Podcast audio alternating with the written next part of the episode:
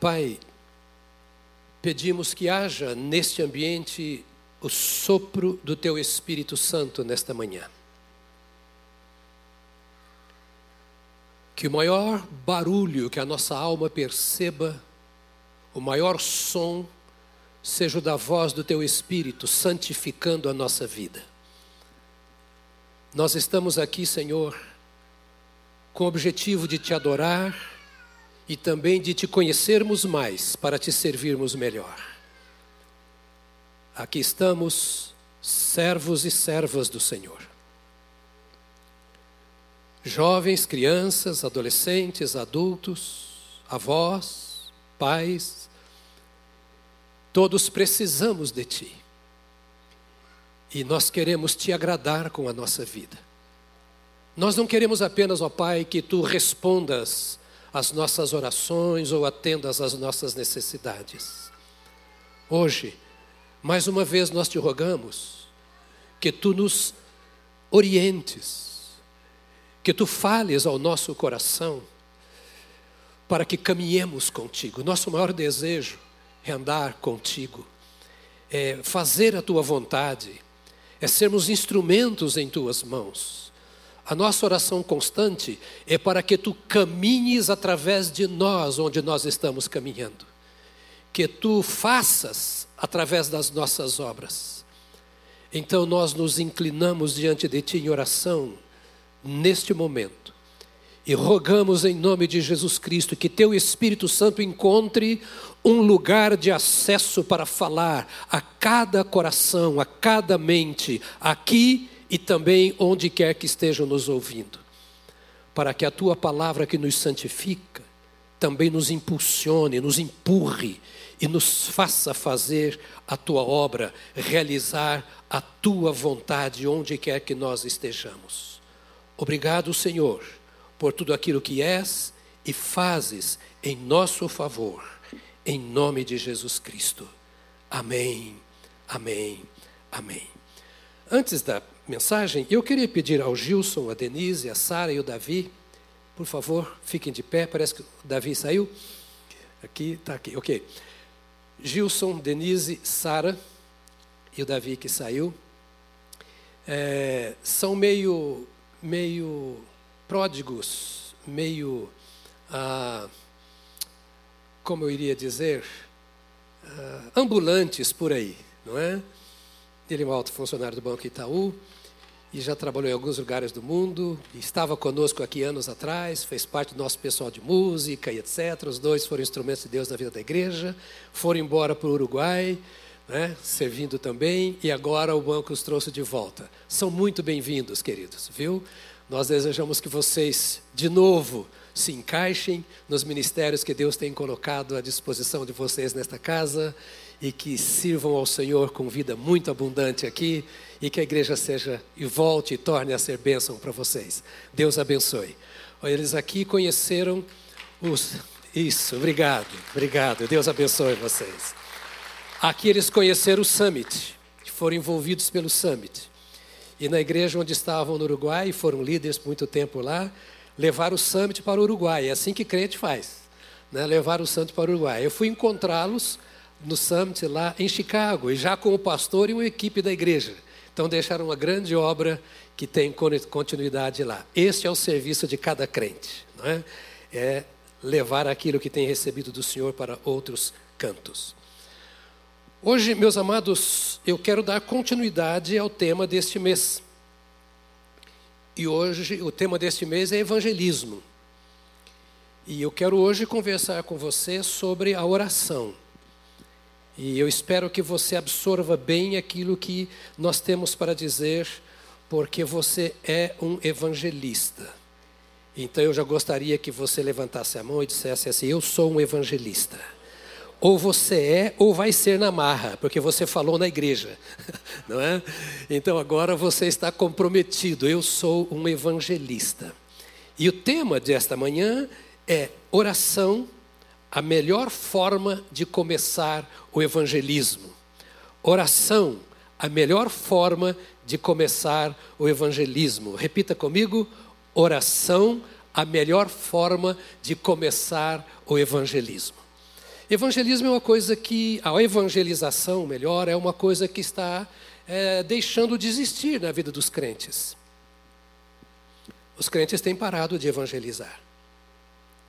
Nós já estudamos no domingo passado que ide e pregai é uma ordem sem exceção para cada crente. Eu observei no YouTube uma coisa interessantíssima. As mensagens sobre o Salmo 23, os acessos foram lá em cima. As mensagens sobre o evangelismo começa a cair os acessos. E isso deve preocupar a mim e a você. Porque a igreja cresce nos últimos tempos com aquela ideia de Deus tem um compromisso de me abençoar. Deus tem um compromisso de me dar aquilo que eu preciso. Se Deus não fizer aquilo que eu preciso, Belém, Belém, nunca mais estou de bem. Se Deus não fizer aquilo que eu determinei que Ele faça em meu favor, então não quero mais andar com esse Deus porque Ele não me ouviu. Nós vivemos uma época em que o cristianismo deixou de ser cristianismo e passou a ser homocentrismo. Nós queremos que nós, os homens, ou você pode dizer também antropocentrismo, se quiser usar o grego, não é?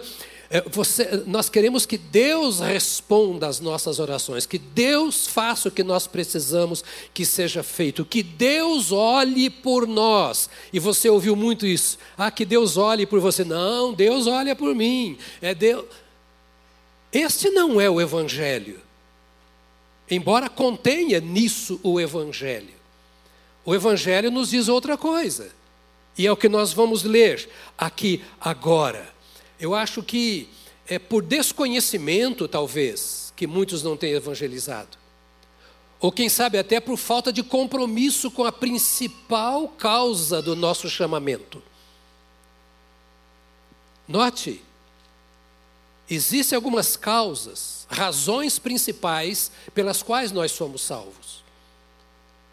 Tirar-nos da maldição, de debaixo do peso da maldição do pecado perdoar o nosso pecado e levar-nos para o céu é uma das razões da nossa salvação. O Deus nos resgatou porque amou o mundo. Amou o mundo de tal maneira que deu seu Filho unigênito, para que todo aquele que nele crê não pereça, mas tenha vida eterna. Esta é uma razão, mas existe outra razão e talvez por não nos comprometermos com esta outra razão, por desconhecermos que existe uma outra razão para a nossa salvação, talvez seja também por isso que nós não evangelizamos. Talvez seja porque não fomos treinados, porque nós não aprendemos, então não sabemos. E como não aprendemos e não sabemos, nós temos medo de evangelizar. Mas neste mês de maio, nós estamos tentando trazer à sua consciência, semente para ficar no seu coração, que há mais que um propósito na salvação da nossa vida. Não é apenas o de tirar-nos das trevas e levar-nos para a luz. E nós precisamos fazer aquilo que está no propósito de Deus. Então, 1 Pedro, capítulo 2, verso 9 e 10, diz assim: vocês, porém, são geração eleita, sacerdócio real, nação santa, povo de propriedade exclusiva de Deus, a fim de proclamar as virtudes daquele que os chamou das trevas para a sua maravilhosa luz. Deixa eu dar uma paradinha para lermos o outro lado, ou lermos o texto de trás para frente. Assim, olha, vocês foram tirados das trevas para a maravilhosa luz do Senhor. E vocês foram chamados das trevas para a maravilhosa luz do Senhor, para anunciar as virtudes daquele que chamou vocês das trevas para a maravilhosa luz. Você está com a Bíblia na mão e eu faço questão que você acompanhe o texto, porque eu não quero que a minha palavra seja o poder de persuasão para que você seja um evangelista. Mas para que a palavra de Deus mostre a você que nem eu e nem você temos o direito de não evangelizar. E que quando Cristo nos salvou, nos salvou com esse objetivo. Antes vocês não eram povo. Antes vocês não eram povo. Mas agora são povo de Deus. Diga, eu faço parte do povo de Deus. Ih, mas que. Eu acho que se você fosse falar aqui como alguém que eu estou vendo bem de perto aqui, eu sou palmeirense, você ia dizer assim, né? É, eu, eu, eu faço parte do povo de Deus. Esse é meu povo, esse é meu time, essa é minha empresa, essa é a minha nação, esse é o meu reino, esta é a minha chamada. Eu faço parte do povo de Deus. Não sou qualquer coisa, você não é qualquer coisa. E este a quem eu pertenço não é qualquer um, é o Criador do céu e da terra, é o que ama o pecador, é que já tem os seus pés sobre a cabeça do diabo, é aquele que fecha as portas do inferno, é aquele que abre a porta dos céus, é aquele que pisa também a cabeça do inimigo que persegue a você, e é o Pai de todas as bênçãos nos céus e na terra. Eu faço parte desse povo de Deus.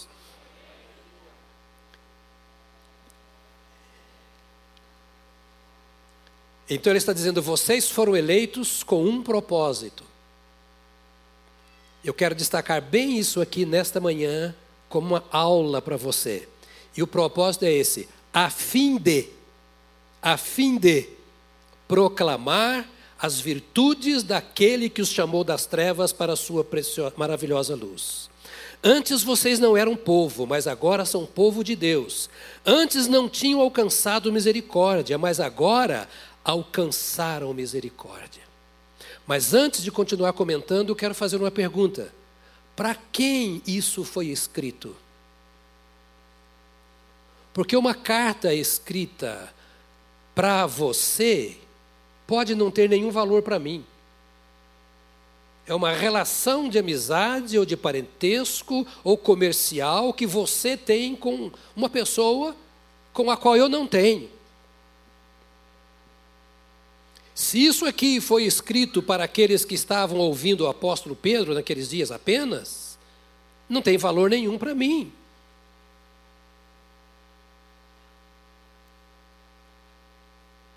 E aí que muita gente adultera as escrituras. E coloca outras escrituras em valor igual a estas, ou inferior, ou não dão valor nenhum. Eu preciso saber se isso foi escrito para mim, se essa Bíblia é a palavra de Deus para mim, para o seu povo, para a sua igreja. Se isso serve de referência e tem autoridade para a minha vida. Ouça, minha querida ovelha, você que aqui está e que me ouve pelas mídias. A Bíblia é a palavra de Deus para a família de Deus. É a palavra de Deus para o povo de Deus. Para aquele que foi tirado das trevas por Deus para a luz de Deus. Então eu tenho que entender se eu ouvi a voz de Deus e vim para o reino de Deus. Então ele diz aqui no capítulo 1, versos 1 e 2: Pedro, apóstolo de Jesus Cristo, aos eleitos, que são forasteiros, forasteiros da diáspora, no Ponto, na Galácia, na Capadócia, na Ásia e na Bitínia, eleitos segundo a presciência de Deus Pai em santificação do Espírito, para a obediência e a aspersão do sangue de Jesus Cristo. Que a graça e a paz lhe sejam multiplicadas.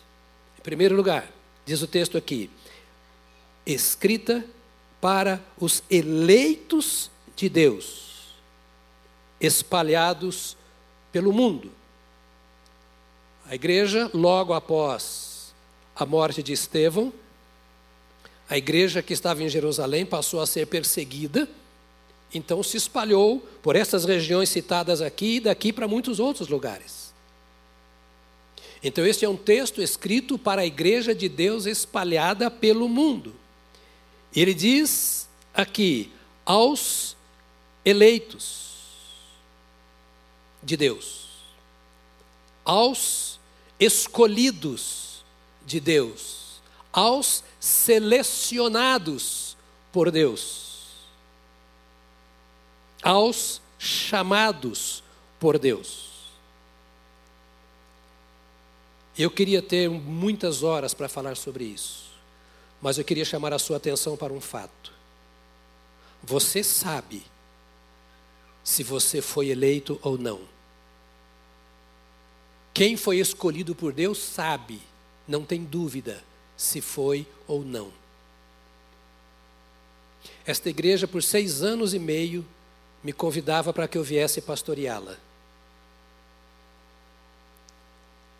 Por todo esse período, no mínimo duas vezes por ano, o pastor Enéas ligava para mim e dizia: Deus falou comigo que você vai ser o meu substituto. E ele falava isso no Brasil inteiro. E eu dizia, mas Deus não falou comigo ainda, pastor Enéas.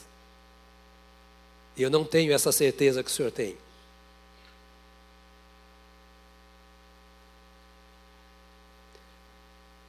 Você não pode tomar decisões sérias na vida sem convicção. E as questões eternas não são sérias, elas são seríssimas. Eu viverei na eternidade de acordo com a escolha que eu fiz aqui. Mas aqui está dizendo que foi Deus que me escolheu e não eu, então é o dever dele me escolher. Uma briga entre algumas denominações. e por isso eu queria muito tempo para falar sobre isso.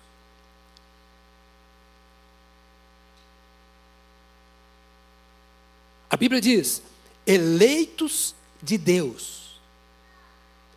No dia em que eu entendi a vontade de Deus para vir para cá, eu não tive dúvida. Muita gente brinca de igreja, se torna membro de igreja, se torna líder de igreja, e não leva a sério o seu compromisso com Deus, e vai caminhando como um membro de igreja, um assistente de igreja. Nós precisamos ter plena convicção, e eu digo plena convicção é ter a consciência em minha vida interior, e essa consciência jamais alguém tirará, nem o inferno inteiro, em qualquer que seja a situação que eu esteja vivendo. Consciência de que eu sou um escolhido de Deus.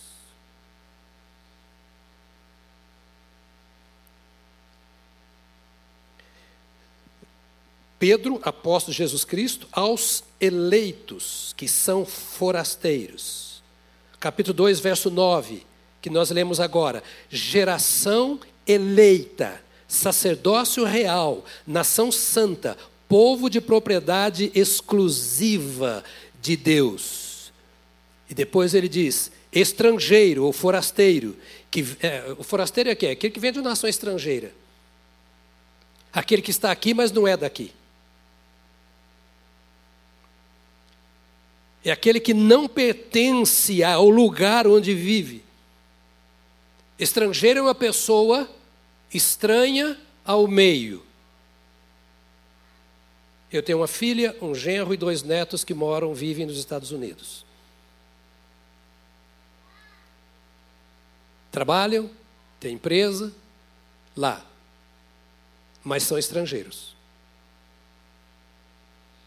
Estão legalizados lá mas são estrangeiros. Tem resultados do seu trabalho lá, mas são estrangeiros. A língua materna é o português. As pessoas com as quais eles mais se identificam são os brasileiros, porque eles são brasileiros. Aos seus filhos, eles ensinam português Conquanto lá na escola, eles estudam em inglês. E a cabeça é de brasileiro. Ele tenta se ajustar a uma cultura estrangeira para viver lá, mas a cabeça é do brasileiro. Aqui no Brasil temos estrangeiros em igual situação. O crente é um estrangeiro na terra. É um estrangeiro no banco onde você trabalha, na loja onde você trabalha, na casa onde você trabalha. E ele não pode se acomodar muito ao lugar onde está, ele é um forasteiro. O crente que se sente muito à vontade aqui na terra deve desconfiar da sua fé. Se você leva a vida do jeito que todo mundo leva, toma cuidado. Se os pensamentos a respeito dos relacionamentos interpessoais, se os seus valores morais, se os seus valores políticos, se o que você pensa sobre a empresa, sobre o dinheiro, sobre o seu corpo,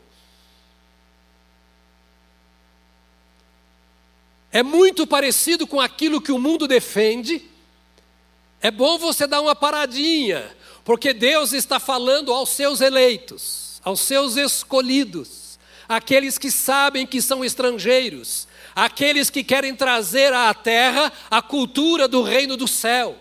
A obra que Deus colocou em nossas mãos não é leve, não é fácil, o caminho não é largo, o que carregamos nos nossos ombros é a cruz. Não importa o dinheiro, não importa a cultura, não importa a fama, ser conhecido ou não, o Senhor está tendo um negócio, um tratado, um acordo, um ministério com aquele que é resgatado das trevas para a luz que foi comprado das trevas pelo sangue do Cordeiro e que tem em seu coração a consciência de que não pertence a si mesmo, mas ao Senhor que o comprou.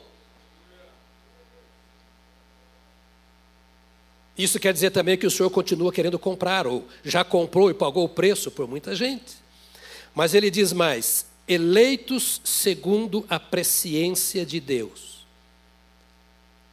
Meu irmão, minha irmã, Deixe-me um parênteses só para dizer assim: não é um sermão, é uma aula. Para que entre na sua mente, no seu coração, um aprendizado. E a oração, pastor, onde é que está? Está no fim.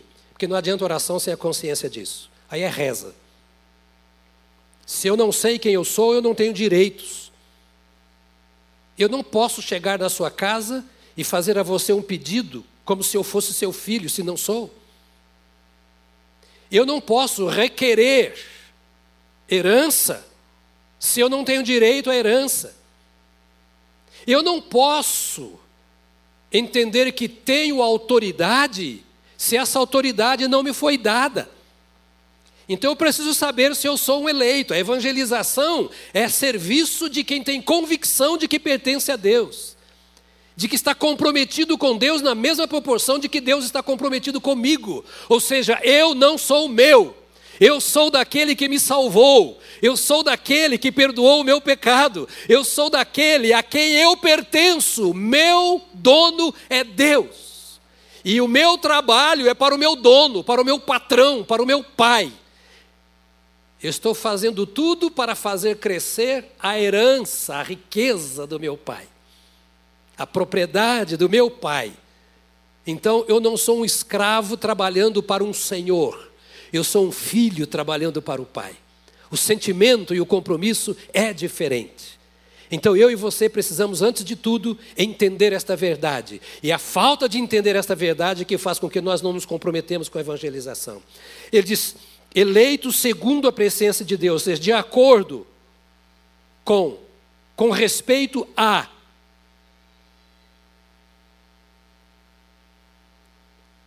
presciência de Deus. E a palavra presciência, prognoses no grego, quer dizer conhecer antes. Presciência é ele tem ciência disso antecipadamente. Ele tem uma visão clara Ele fez o prognóstico e viu aquele e aquela cujo coração viria a inclinar-se para ele. Lembre-se que ele é o eterno. Para ele não tem ontem, não tem amanhã. Deus é.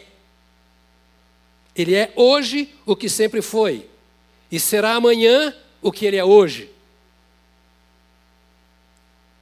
E por isso ele fez o prognóstico, prognosis. Aos que de antemão conheceu, a esses também o predestinou. Não é fácil entender isso muitas vezes, mas Deus sabe aqueles que ainda irão nascer, e sabe dentre esses que ainda irão nascer, quem lhes lhe abrirá o coração. Então, diz o texto sagrado aqui, Romanos 8, 28 a 30. Sabemos que todas as coisas cooperam para o bem daqueles que amam a Deus, daqueles que são chamados segundo o seu propósito. Pois aqueles que Deus de antemão conheceu, eu estou lendo Romanos capítulo 8, verso 28 a 30. Aqueles que de antemão conheceu, verbo no passado, ele também os predestinou para serem conformes à imagem do seu filho, a fim de que ele seja o primogênito entre muitos irmãos. E aos que predestinou, ou seja, aos que de antemão conheceu, e aos que conheceu, predestinou. E aos que predestinou, a esses também chamou. E aos que chamou, a esses também justificou. E aos que justificou, a esses também glorificou.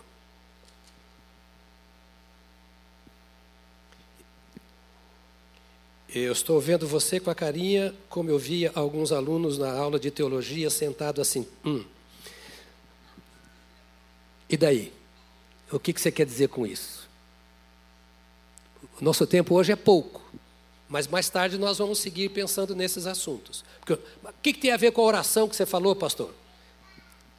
Se você não tem consciência disso, você vai orar para quê? Se você não sabe quem você é, qual é a autoridade que você tem para falar com Deus? Ah, porque eu sou filho de Deus, Ele me criou. Isso não quer dizer nada. Acho que você não põe a mão no peito, não, mas diga para você mesmo assim: o negócio é mais sério do que eu penso. Por outro lado, a autoridade que eu tenho é muito maior do que eu posso imaginar. Deus não está falando de fracotes. O Espírito Santo, através de Pedro, não está falando àquele tempo e a este tempo para pessoas que não têm compromisso com Deus.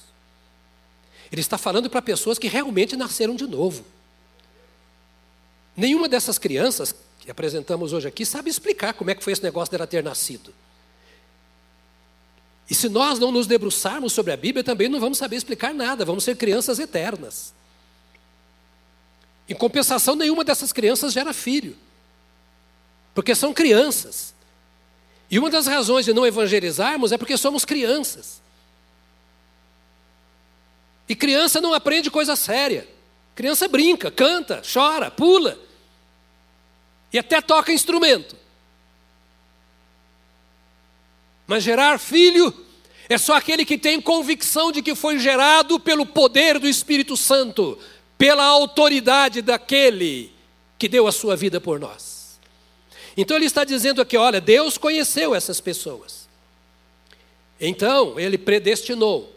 Ou seja, nos tempos eternos, Deus já sabia, aqueles que de antemão conheceu, como ele hoje já sabe, quem são as pessoas que têm o coração predisposto para ouvir a sua voz.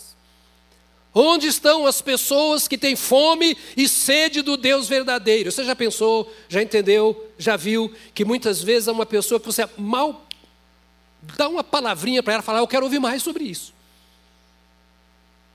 Ora por mim, eu preciso, e às vezes lutando contra experiências passadas, contra doutrinas passadas, ensinamentos que teve, lutando contra todas estas coisas, ela vai tentando ouvir o que você tem para dizer, para que você diga a ela alguma coisa que de fato tire da mente do coração daquela pessoa pensamentos, fé, posicionamentos que a escravizam ao pecado. E é por isso que você tem que falar para essas pessoas. Deixa eu correr aqui, porque a hora não permite eu chegar nesse tópico onde eu gostaria. Mas ele está dizendo aos que foram salvos, aos que foram regenerados, aos que foram transformados, àqueles que, por terem ouvido o Senhor e lhe entregue a sua vida, ele está dizendo uma verdade a esta geração eleita. Com que objetivo ele está dizendo esta verdade? Anunciar aos que estão nas trevas. Ele está dizendo: olha, eu quero que vocês entendam o seu status. Eu quero que vocês entendam a sua missão. Olha para mim. Deus não quer que você venha aqui levantar a mão e pedir a Ele sua misericórdia e sua bênção. Ele quer que você venha para cá, sabendo que você veio estar com seus irmãos que foram gerados em Cristo como você, e que você está aqui como alguém que é propriedade exclusiva de Deus, não da igreja. Eu sou de igreja, eu nasci em igreja, eu sou pastor dessa igreja, eu sou o presidente dessa igreja, eu sou líder em todos os movimentos e responsável por tudo que acontece aqui. Mas não é isso que te traz aqui. Você conhece a minha história, estou aqui há 21 anos passados. Mas não é isso que traz você aqui. O que traz você aqui é esta certeza absoluta: eu vou lá para me encontrar com os meus irmãos. Eu tenho um status, eu sou filho de Deus e vou me encontrar com os filhos de Deus. Eu sou eleito de Deus e vou me encontrar com os eleitos de Deus. Sou propriedade exclusiva de Deus e eu vou me encontrar com outros que também são propriedade exclusiva de Deus. Eu vou para adorar a Deus juntamente com os que também adoram a Deus. Nós somos um povo, antes não éramos, mas agora somos.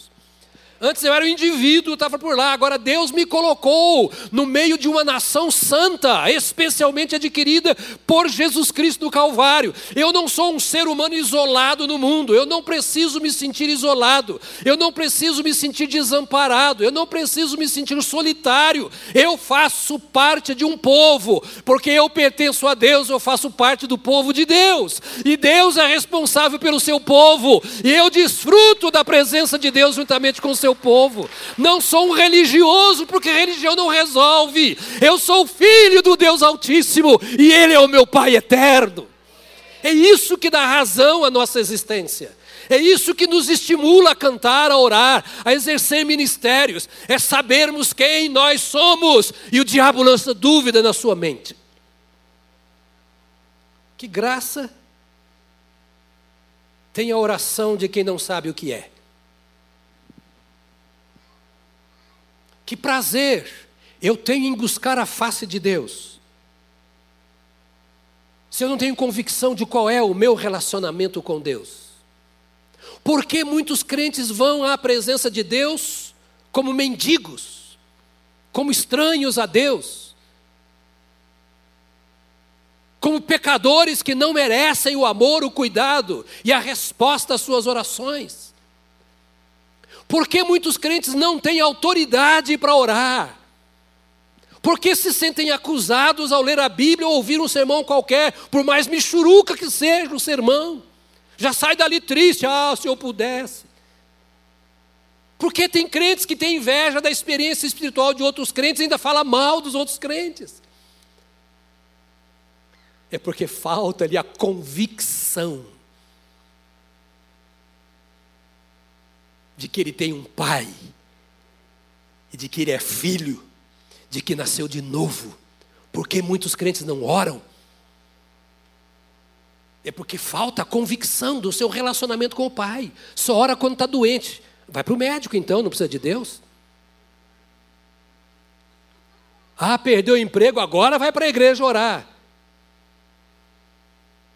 Pega o currículo e vai pedir emprego. Se você não tem relacionamento com Deus para que a vontade de Deus se cumpra, por que, que você quer que Deus cumpra a sua vontade? Se quiser, diga para o seu irmão: não volto mais aqui. Há coisas poderosas de Deus para aqueles que sabem que Deus é poderoso. Há coisas poderosas de Deus para aqueles que se curvam diante do poder de Deus.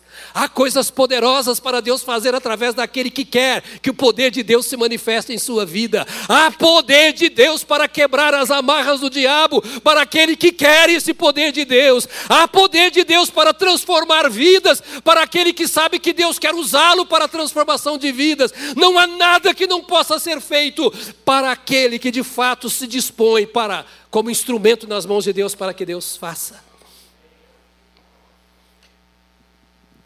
Então você tem um status. Diga para você mesmo: eu não sou ninguém, não. Isso é muita coisa. Aqui diz os textos que nós lemos, eu não vou parar para ler, mas só dizer o que eles estão dizendo aqui, qual é o seu status. Eleitos, tirados das trevas, está no versículo. Sacerdotes, santos, propriedade exclusiva de Deus. Olha quanta palavra. E se for ler o texto, você vai encontrar mais coisas ainda para dizer que você é aqui. A fim de quê? Qual é a sua missão? Qual é a sua missão? Está aqui. 1 Pedro 2,9b. A fim de proclamar as virtudes daquele que os chamou das trevas para a sua maravilhosa luz. Ou seja, você é tudo isso que está aqui no texto. Deus te elegeu, tirou das trevas, fez de você um sacerdote. sacerdote tem livre acesso a Deus, te chama de santo, de propriedade, olha só, exclusiva de Deus.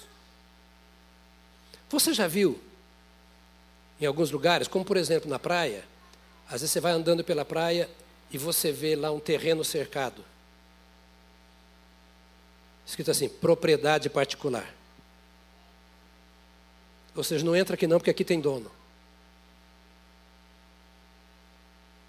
E foi colocada essa placa na sua frente quando Jesus Cristo te salvou. E quando o diabo passa, está escrito lá, propriedade particular, não toque.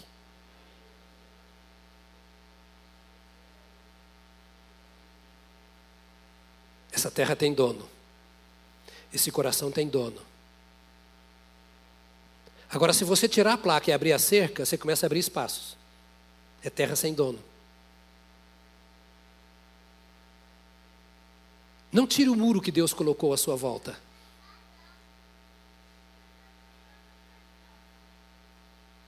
Não deixe crescer o mato na frente da placa.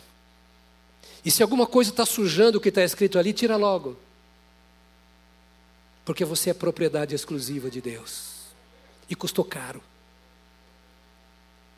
E embora Deus não tenha limites, nem na sua graça, misericórdia, poder, me permita dizer, e você continua custando caro para Deus. Porque a morte de Cristo é eterna.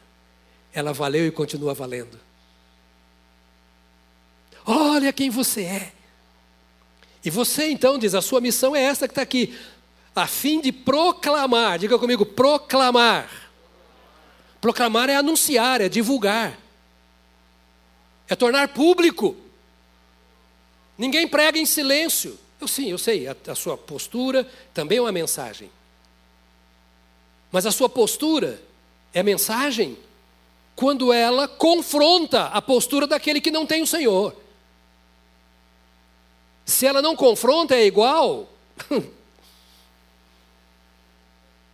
Então, proclamar, ele diz aqui para proclamar as virtudes daquele que os chamou das trevas para a sua maravilhosa luz.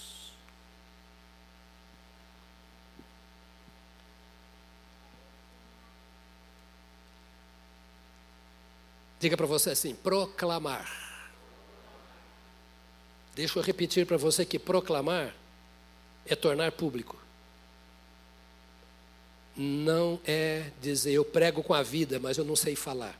Não sabe, aprende. Deus não tem culpa de eu não saber.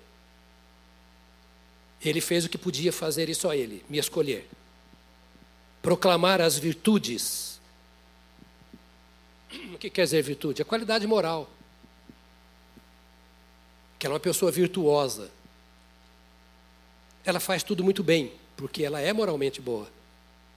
Ela ama, é isso que é falar sobre Deus, é isso. é falar das virtudes de Deus. Que Deus é amor, que Deus é graça, que Deus é misericórdia, que Deus é companheiro constante nosso, que Ele é bom, que Ele é santo. Então é voltar e falar de Deus, é proclamar a existência, esta é a minha missão, de um chamado. Olha assim, Deus me enviou para dizer a você que Ele quer te tirar das trevas para a luz. Isso é pregar o Evangelho. O que você está vivendo, querido, não é luz, é trevas. Você está em combate constante consigo mesmo. Conflitos interiores. Conflito em família. Conflito no trabalho. Conflito no trânsito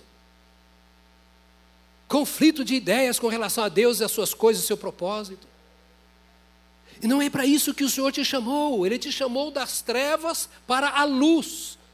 A luz significa o Senhor esclarece a sua condição, como você está. O Espírito Santo te traz a palavra da verdade e diz o que você precisa. Ele diz onde você está certo e errado. O que você precisa é dar ouvidos a Deus. O que você precisa é dar vida à palavra do Deus que te deu vida.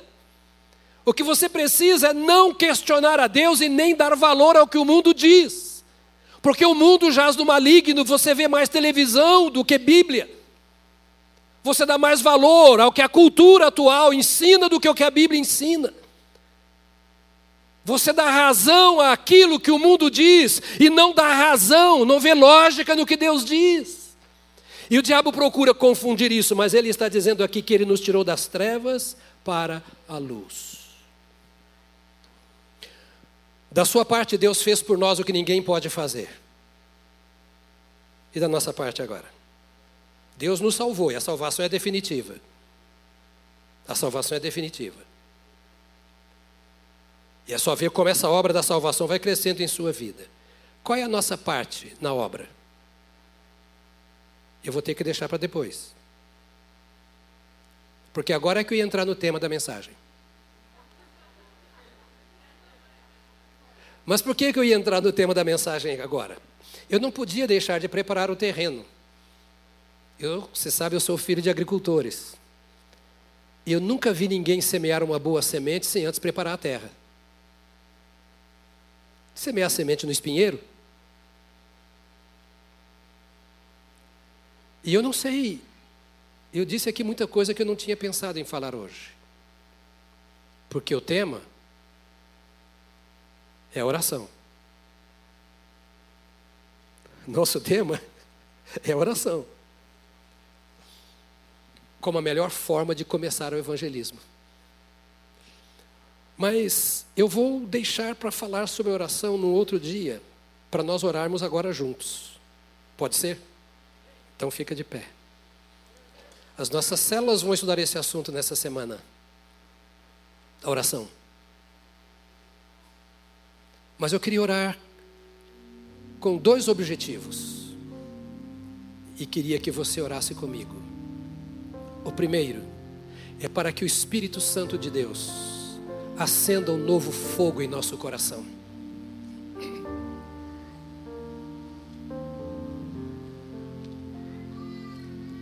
Que fogo é esse? O que nós acabamos de ouvir.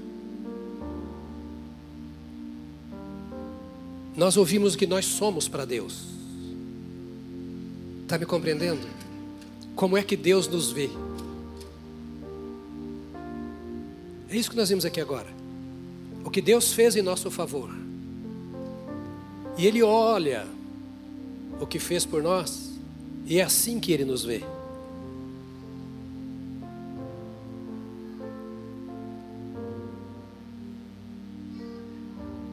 Deixa eu dizer uma coisa. Vem aqui, Iva, vem aqui. Me, me, me permita usar você como exemplo aqui, para o bem de todos. Um dia você pode ouvir o testemunho dessa menina. Pode ficar perto de mim aqui. Tá? Eu conheci essa menina quando ela tinha 13 para 14 anos. Não tem tempo para contar o testemunho. A mãe havia morrido. O pai matou a mãe. Ela tinha sete anos de idade.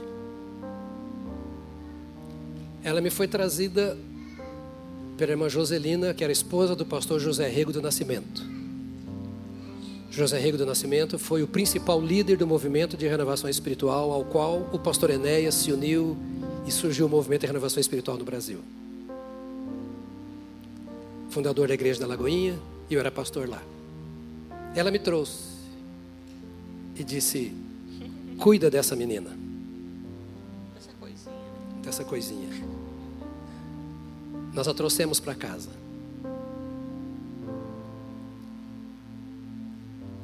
O que nós vimos nela?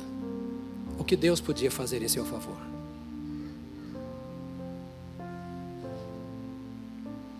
Hoje ela lidera o ministério infantil desta igreja. Aqui estão seus filhos. O seu marido é o nosso líder do ministério de capelania prisional. Ela se tornou uma filha adotiva. Embora seja a mais velha, é a Mais experiente. É a quinta filha. É assim que Deus faz conosco. Privilegiados. É isso que Deus faz, privilegiados. É isso. Ele olhou para mim e viu que eu era um desamparado sem ele. Olhou para você e o viu da mesma forma. Quem sou eu se o pai não me adotar? Como será a minha vida? Pode sentar. Como será a minha vida se eu não for alcançado por quem pode ser para mim o que eu preciso? Usei isso como figura para dizer para você que Deus te vê assim. Ele não nos encontra porque nós somos os tais. Quem é o tal não precisa dele. Mas ele viu a mim e a você desamparados e vítimas na vida. E de repente alguém chegou e anunciou Jesus para nós, como Joselina, que já está na glória, o marido também, me apresentou essa menina, que eu levei para minha esposa, que a trouxe para casa. E se você falar para um dos meus filhos biológicos que ela não é irmã dele, você vai apanhar. Porque cresceram juntos, comendo a mesma comida, tendo a mesma educação, servindo ao mesmo Deus. Eu quero usar isso para que você entenda. Deus é muito mais do que isso que Ele fez. Nós vemos necessidades. Deus vê o desespero do coração. E lá na sua casa, na sua vizinhança, na sua empresa, na sua escola, tem gente precisando ser adotada. E talvez você vai ser agora aquele que será a dona Joselina, que vai anotar o nome dessa pessoa, baixar lá o, o arquivo do, do, do, ICOS, e vai dizer: Senhor, está desamparado, está sendo vítima na mão das trevas, vítima do diabo, vítima da vida, não sabe, não sabe se virar, não tem forças, está morrendo, está se afundando no pecado, achando que essa é a saída. E Senhor, eu estou trazendo essa pessoa para Ti. Comece com a oração, pelo seu marido, pela sua esposa, pelos seus filhos, pelos seus netos. Comece com uma pessoa. Comece com uma. Comece com uma. Mira na testa. E diga: Eu vou pagar o preço pela sua vida. Para que este Jesus encontre guarida no seu coração. E você diria assim: Pois é, mas e se ele não foi escolhido desde os tempos eternos? Se ele não foi predestinado?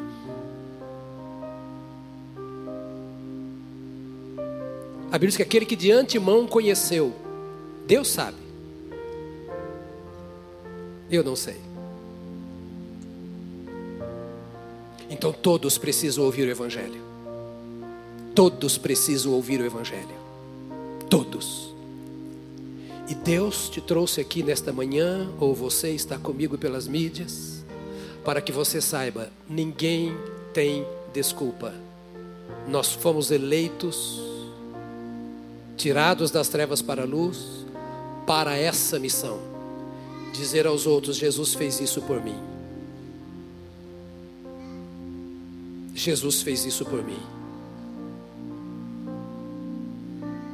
Fecha seus olhos.